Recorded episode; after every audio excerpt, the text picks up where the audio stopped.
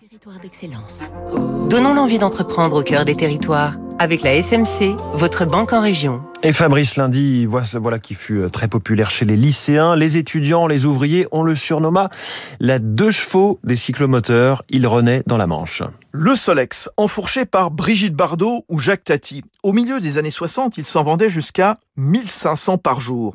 Un succès fulgurant dont les origines remontent à 1900 Grâce à deux ingénieurs, Maurice Goudard, Marcel Ménesson, des passionnés de mécanique qui inventent la marque pour un carburateur qu'ils installeront sur un vélo à moteur.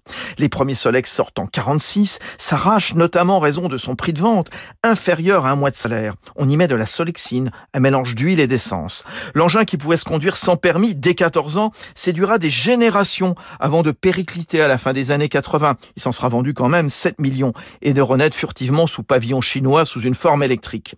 Il y a bientôt 10 ans, la société EasyBike rachète la marque depuis Saint-Lô dans la Manche et se positionne aujourd'hui sur le VAE, le vélo assistance électrique, un segment qui ne cesse de s'envoler.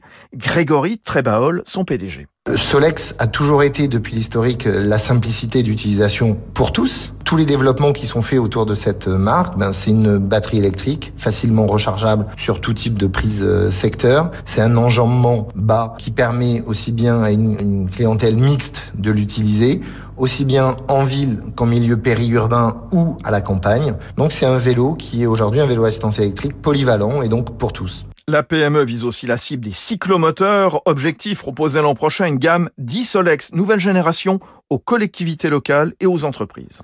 C'était Territoire d'excellence